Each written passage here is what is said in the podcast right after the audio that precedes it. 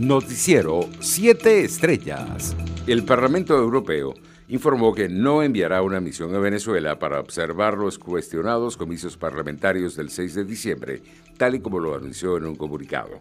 Ningún miembro del Parlamento Europeo ha recibido mandato para ejercer de observador ni comentar sobre el proceso electoral en nombre de la Cámara, dice el documento. Por ello, el cuerpo legislativo aclaró que si algún eurodiputado decide viajar a Venezuela, lo hará por iniciativa propia y no podrá vincular sus posibles declaraciones o actuaciones con el Parlamento Europeo. El embajador en condición de retiro, Milos Alcalay, aseguró que la comunidad internacional no se va a dejar engañar y no va a reconocer el resultado de los cuestionados comicios convocados para el próximo 6 de diciembre. El diplomático fustigó a la fiscal de la Corte Penal Internacional por la lentitud en el examen preliminar sobre Venezuela, tal y como lo evidencia el nuevo informe presentado por el secretario general de la Organización de Estados Americanos sobre delitos de lesa humanidad cometidos en nuestro país.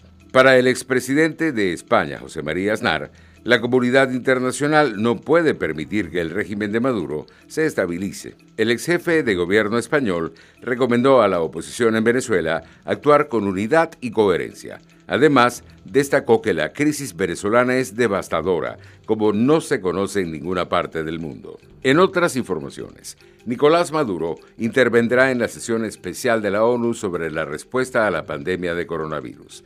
Se espera que durante la jornada participen líderes mundiales, directivos de agencias de la ONU y expertos internacionales para discutir, entre otros temas, sobre la necesidad de considerar las vacunas contra el COVID-19 como un bien público, asequible para todas las personas. Internacionales. El director de los Centros para el Control y la Prevención de Enfermedades de Estados Unidos, Robert Redfield, aseguró que la pandemia de COVID-19 planteará la crisis sanitaria más grave que ha vivido Estados Unidos en los próximos meses.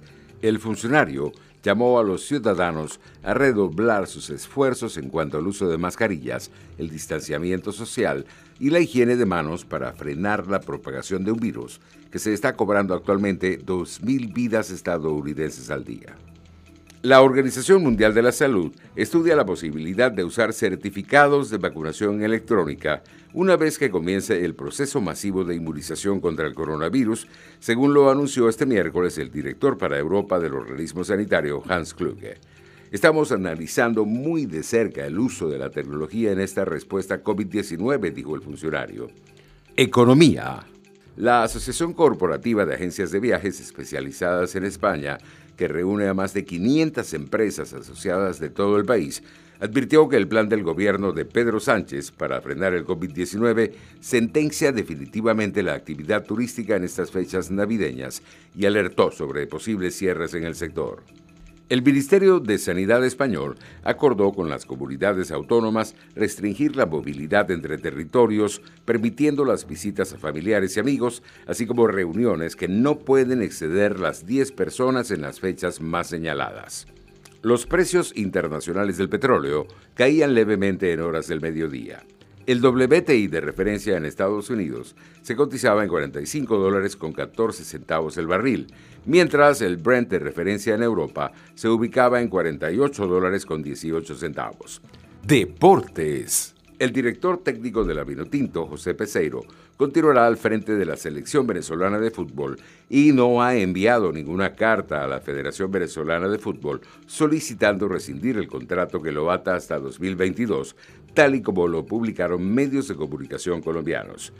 Peseiro está comprometido con la selección y su sueño es hacer historia con la Vinotinto y clasificarla por primera vez a un mundial, confirmó a un medio de comunicación venezolano un alto dirigente de la federación. La NBA y la Asociación de Jugadores anunciaron que hubo 48 pruebas positivas al coronavirus entre los 546 jugadores examinados del 24 al 30 de noviembre, fechas en las que se hicieron las pruebas. Esta fue la ronda inicial de pruebas para los jugadores cuando regresaron a la sede de sus equipos antes del inicio de los entrenamientos individuales.